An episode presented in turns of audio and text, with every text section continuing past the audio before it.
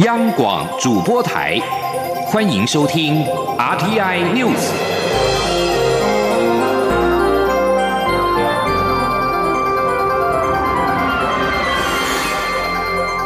听众朋友您好，欢迎收听这节央广主播台提供给您的 RTI News，我是张顺祥。美国指挥官表示，美国战机二十七号在阿拉斯加外海拦截四架俄罗斯侦察机。这是美国战机本月第四度在阿拉斯加附近拦截俄罗斯飞机。法新社报道，那批俄罗斯 Tu 一四二型侦察机飞到距离阿拉斯加以南阿留申群岛六十五海里以内，在阿拉斯加防空识别区游荡长达八个小时。北美航太防卫司令部发推文表示。但他们都停留在国际空域，并没有闯入到美国或者是加拿大的空域。这是美国战机本月第四度在阿拉斯加附近拦截俄罗斯飞机。俄罗斯国防部在五月二十九号公布影像，表示俄罗斯战机拦截飞越俄国附近的波罗的海跟黑海上空的两架美国 B-1 轰炸机。焦点回到台湾的高雄市长的补选，民众党主席柯文哲陪同由民众党征召投入到高雄市长补选的亲民党高雄市议员吴义正，到高雄的瑞丰夜市拜票。吴义正除了寻求摊商的支持，也希望能够协助传统的业者提升附加价值。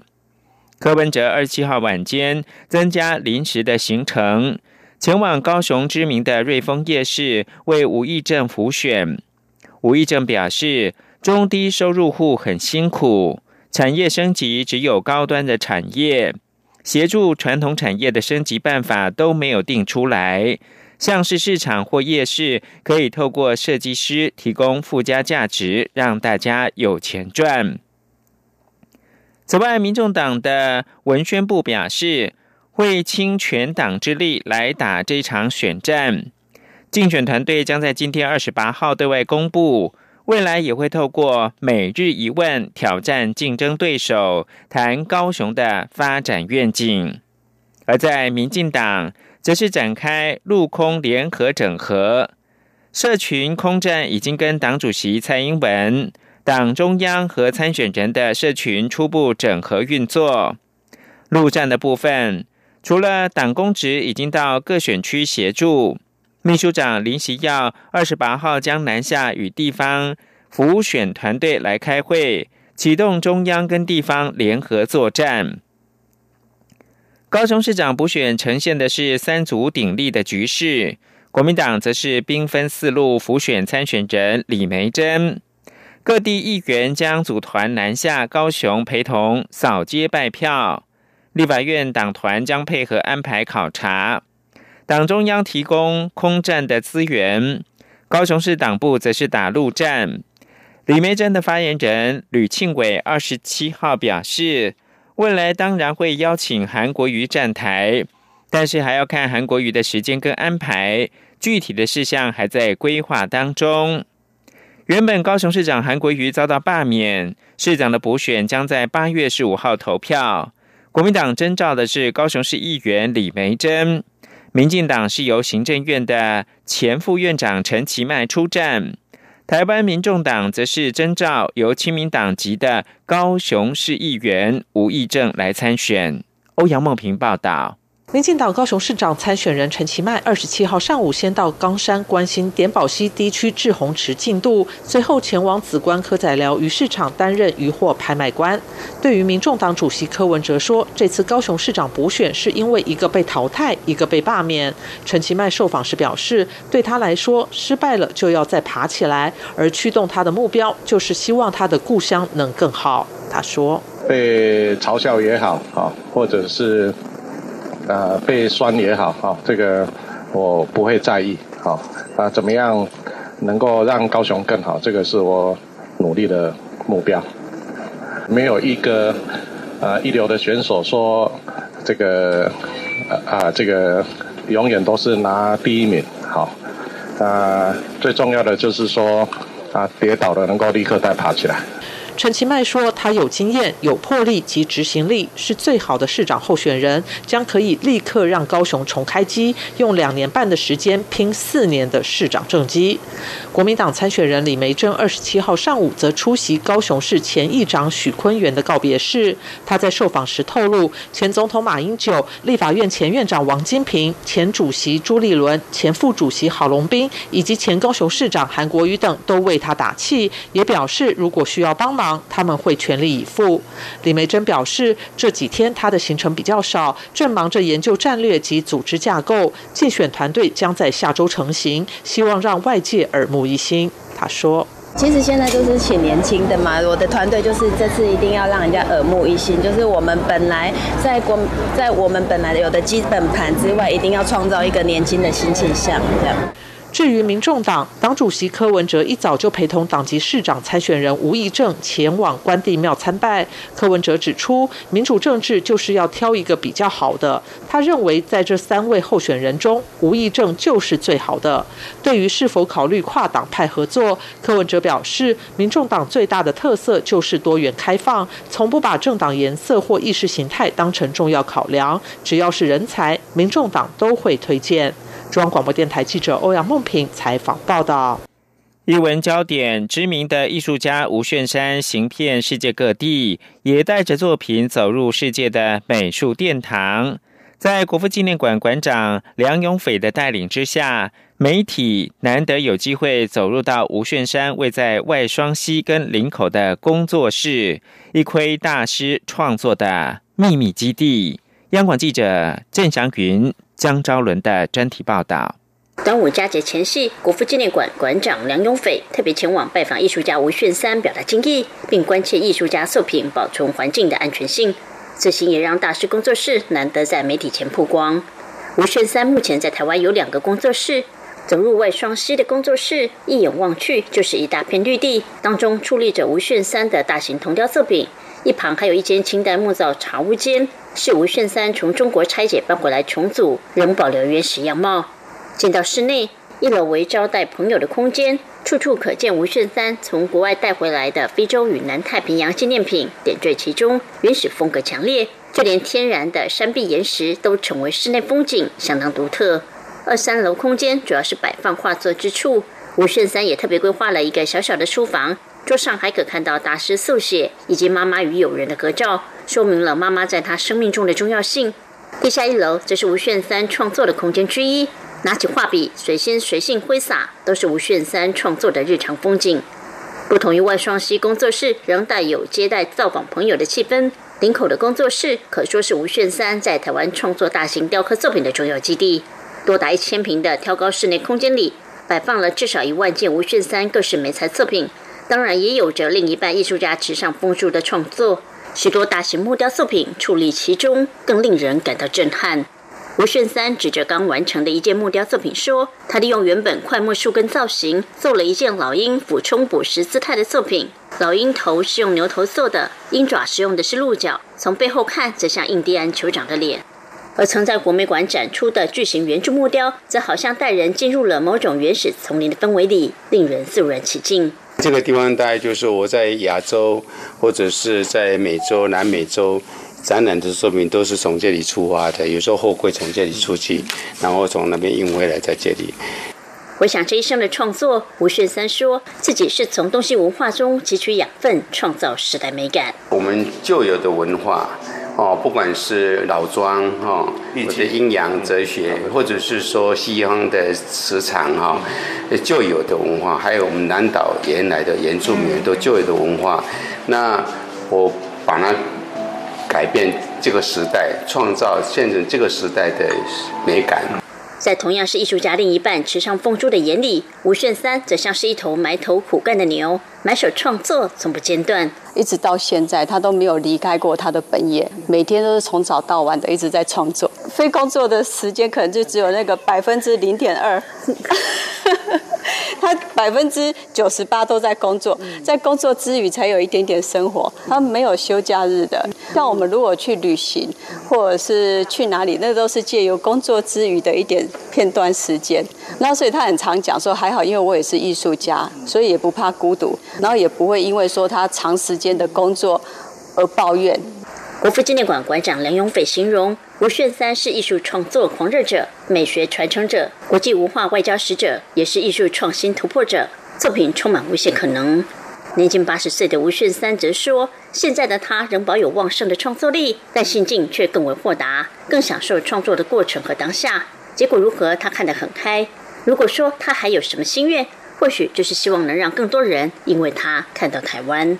啊，现在很很流行接轨哈，所以我希望作为一个亚洲台湾的艺术家，我希望能够啊，不只是我们我们买票去看看欧美的艺术家的作品，美术馆希望，哎，我呃尽量把我的作品能够放在美术馆，这个就是啊，我我的盼望啊，这是嗯，终极一生，我想我我在走这条路，这全力以赴，呃，做到底。中国面台记者郑祥云、江昭伦台北采访报道。美国农民一直被认为是总统川普的重要票仓，然而两年多的美中贸易战当中，他们也是受伤最深的群体。美国白宫前国家安全顾问波顿在最近引发争议的新书当中披露。川普在去年六月川习会时，曾经请习近平协助加强购买美国的农产品，好让他能够顺利的连任。检视中国至今对美国农产品的采购数量，美国的农民是否真的可以寄望这项协议盼回贸易战前的荣景呢？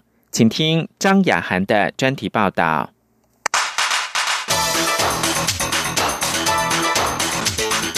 专题报道。和美国总统川普闹翻而遭到开除的前白宫国家安全顾问波顿，在二十三号正式出版了回忆录。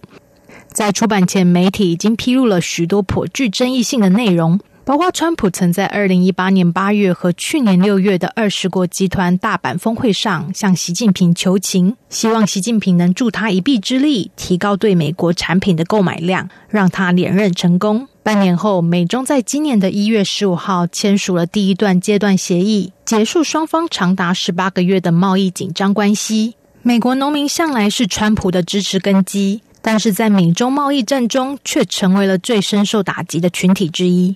这也就可以理解为什么川普在贸易谈判中特别要求中国提高购买美国的农产品。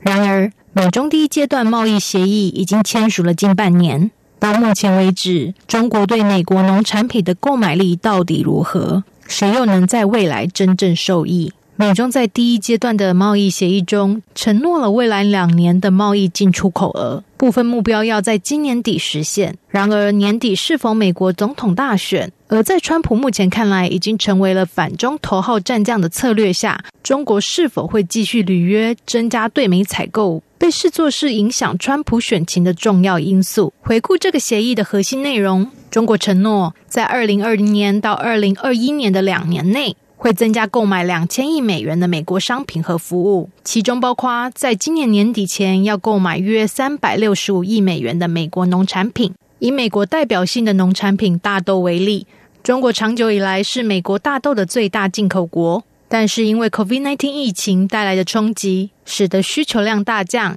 以至于中国在第一季缴出的成绩单中，自美国进口大豆的金额与目标差距颇大。根据美国农业部的数据。大豆农民一直到四月份都没有看到第一阶段贸易协议带来的效果。美国大豆对中国的出口额只有十二亿美元，而整体的对中出口农产为四十六点五亿美元。这距离中国承诺在年底之前要购买三百六十五亿美元的农产品还要加很大一把劲。许多专家认为，即便没有疫情的冲击，中国要在年底之前实现对美增加采购的承诺，本来就很困难。此外，美中也因为香港的问题而紧张升高。北京当局在五月底通过港版国安法，钳制香港人民的自由。美国国务卿蓬佩奥以香港不再具有自治地位警告可能撤销给予香港的优惠待遇，让专家曾认为中国可能透过不实现贸易协议来作为反制。不过，贸易实际的面向有时候和官方台面上的政治宣示和角力有些差距。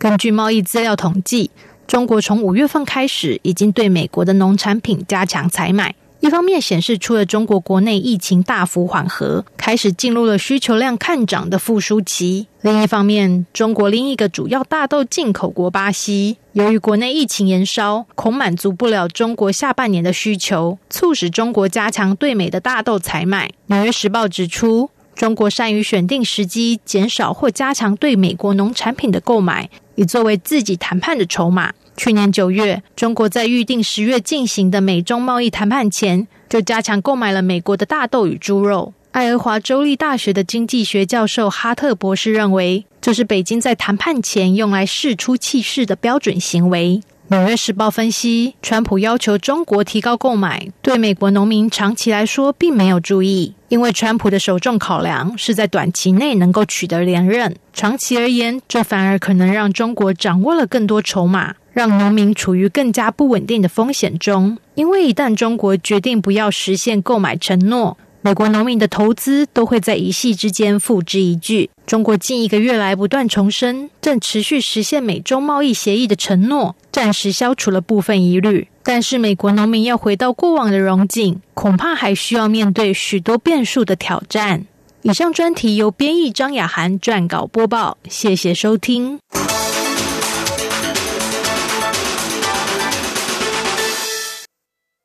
放下遥控器，放心出门去。防疫新生活运动开始，去享受汗水，享受阳光，享受现场，享受真实，享受美食，享受安全，享受风足，享受无拘无束，享受日常如常。戴口罩，勤洗手，保持社交距离。防疫新生活运动，乐活防疫，健康生活。有政府，请安心。资讯由机关署提供。现在是台湾时间清晨的六点四十七分，我是张顺祥，继续提供新闻。美国北卡罗来纳州民主党籍的州长宣布，在公开场合必须要戴口罩，以防止二零一九冠状病毒疾病的蔓延。不过，共和党的州议员二十六号设法要推翻这项命令，使得防疫沦为政治的角力。美国哈芬登邮报报道。北卡自一九五零年代至今禁止公共场合戴口罩，这是一项针对三 K 党成员的法律。不过，这项法律与保障民众免于罹患 COVID-19 的防疫方针相抵触，因此北卡今年稍早投票决定，八月一号开始，民众在公开场合戴口罩不违法。民主党的州议员打算要延长这项豁免的规定，共和党却加以阻挠，无视于北卡的确诊病例数增加。此外，根据路透社的统计，包括了亚利桑那州、佛罗里达州跟内华达州等确诊病患，二十七号攀升到单日新高。美国境内确诊二零一九冠状病毒疾病 （COVID-19） 的病例已经突破了。两百五十万例，累计超过十二万五千名美国人染疫不治，高居全球的第一多。而在台湾，开放十一地境外生入境，第一批八名的香港学生在二十六号飞抵到桃园机场，随即到防疫的旅馆展开为期十四天的居家检疫。今天二十八号，预计会有四名的境外生抵达台湾，同样将会由专人在机场协助。中央流行疫情指挥中心在日前宣布，优先开放十一个低风险国家地区应届毕业生分批的返回台湾就学，包括是越南、香港、澳门、泰国、博流、澳洲、纽西兰、汶莱、斐济、蒙古、不丹。符合资格一共有两千两百三十八名。根据教育部会诊各校呈报的名单，截至到二十七号下午五点，一共核准六十二人入境，其中八个人已经在二十六号抵达台湾，二十七号没有新增人数，预计今天二十八号会再有四个人抵达台湾。教育部呼吁境外生所属学校事前做好联系，让学生抵达台湾之后的流程跟台湾的防疫措施都做好心理准备，避免成为防疫的缺口。台中火力电厂二号机二十四号晚间点火，二十五号并联都遭到台中市政府的开罚，而市政府二十七号第三度前往中火来稽查，并以中火整体的发电量超额为理由，要三度开阀。台电则是重申，机组一切是合法运作，而且电量屡创新高，加上台中市近五年用电成长两成。中部多数时间也需要靠外部的支援，二号机加入供电有其必要。呼吁台中市政府放过电厂的员工跟市府公务员一马，一起为稳定供电、环境保护努力。央广记者谢嘉欣的采访报道。六月用电量屡破新高，夏季尖峰用电即将来临。为稳定供电，台电的台中火力电厂二号机已正式启动，目前持续运转，接近满载。不过，此举引起台中市政府强烈不满。二十七号第三度至中火稽查，并且继二十四号以二号机点火，二十五号头煤并联开阀后，再以中火二十六号整体发电量超额为由，要三度开阀，扬言累计财罚最高可达新台币。两千万元。台电下午强调，环保署撤销市府对机组废证的财罚处分后，机组就可依照原来的许可证条件操作，二号机运转一切合法。而启用二号机的理由，除了因为六月用电量屡创今年纪录，与历年六月新高，逐步逼近今年夏季尖峰预估的三千七百九十一万千瓦，还有一号机需利用端午连假停机检修，其他电厂部分燃气机组也。因应秋冬空污季优先调度的需求，得利用夏季大修，因此需要二号机适时补位加入供电，以度过夏季用电尖峰。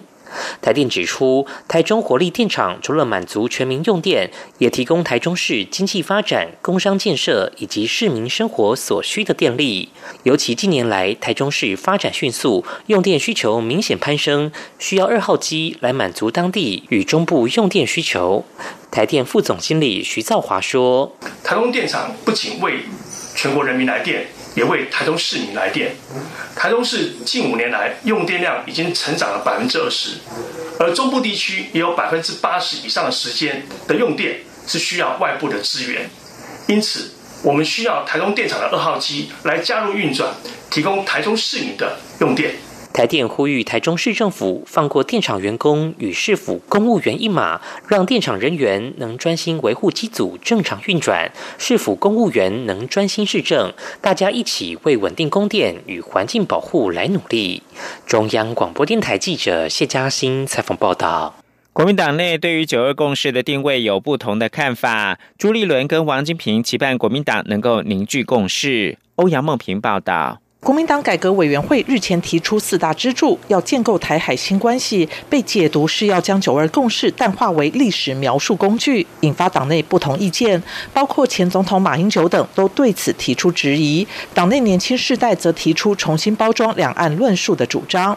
立法院前院长王金平及国民党前主席朱立伦二十七号上午出席高雄市议会前议长许坤元的告别式后，都被问到对此事的看法。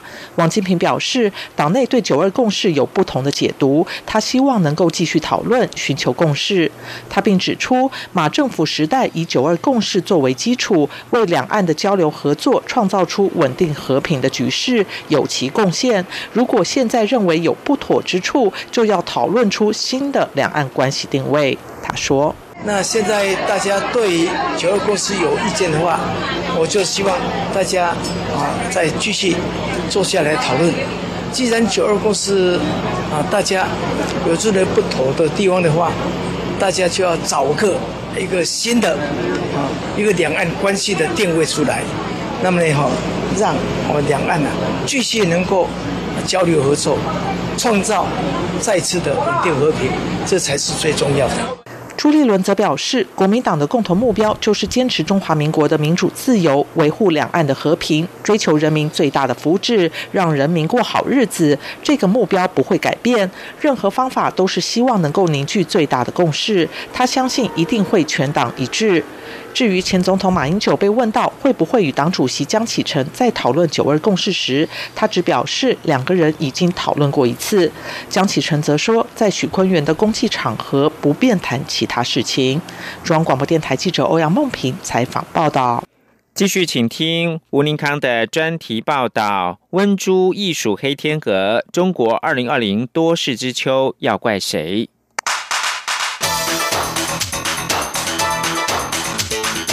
专题报道。说起中国的诸事不顺，应该从二零一九年就开始了。除了爆发严重猪瘟之外，北京对外和华府大打贸易战，弄得两败俱伤。接着，香港推动修订逃犯条例，引发反送中示威，让东方明珠蒙尘。和美国总统川普在贸易僵局中死杠，不但为中国经济埋下气虚内伤的伏笔，还开启美中关系的主战线。原本寄望送走瘟猪、喜迎金属、休养生息，却没有料到一场瘟疫来袭，成为重创全球的凶猛黑天鹅。迈入二零二零，随着新冠病毒疫情带走人命、封锁摧毁经济。加上北京涉嫌隐瞒病毒的严重性，民调显示中国现在有点故人怨，即便使出大外宣，也急救无效。不但砸了世界工厂的招牌，众多外企也考虑与中国分手。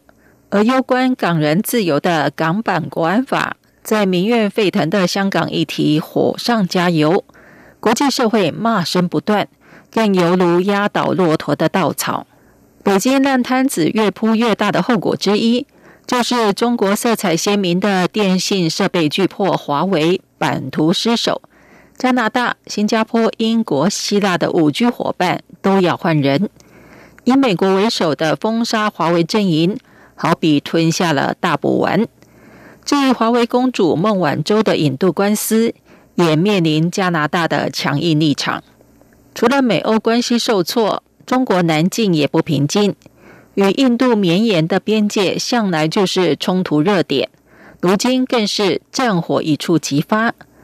两军在拉达克加万古的肉搏冲突，据传双方都有数十人丧命。印度民间已经开始抵制中国货，印度海关也祭出百分之百检查中国货的手段。然而，这些国际关系的纷扰。可能没有长江流域好雨成灾，网络疯传三峡大坝出现位移来得令人忧心。特别是中国央视二十一号报道，三峡库区超出防洪限制水位近两米，民间恐慌水库可能溃堤。尽管中国专家解释，在巨大水压下略微位移实属正常，但民心不安也是事实。一连串诸事不顺冲击强国梦，北京除了在疫情仍然严峻之际，在南海动作频频，还新修武警法，纳入海警部队，并将权力收归中央军委，意图在争议地区提升战力。此外，北京还祭出更严峻的维稳手段。就有专家认为，中国国家主席习近平为巩固领导。不惜引爆外部冲突，内忧外患下，中国国务院总理李克强一席六亿人月均收入仅一千元的说法，让中共脸上无光；而他力推的地摊经济，则遭到北京唱反调。有分析认为，这凸显出洗礼经济路线的矛盾；也有人直指这就是洗礼内斗。二零二零年尚未过半。但中国老百姓已经很辛苦了。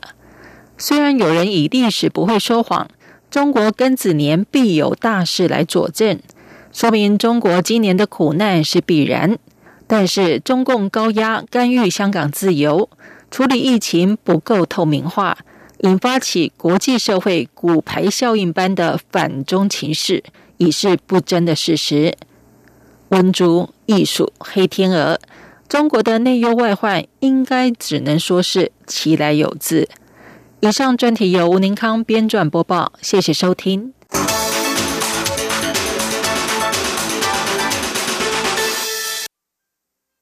以上新闻由张顺祥编辑播报，这里是中央广播电台台湾之音。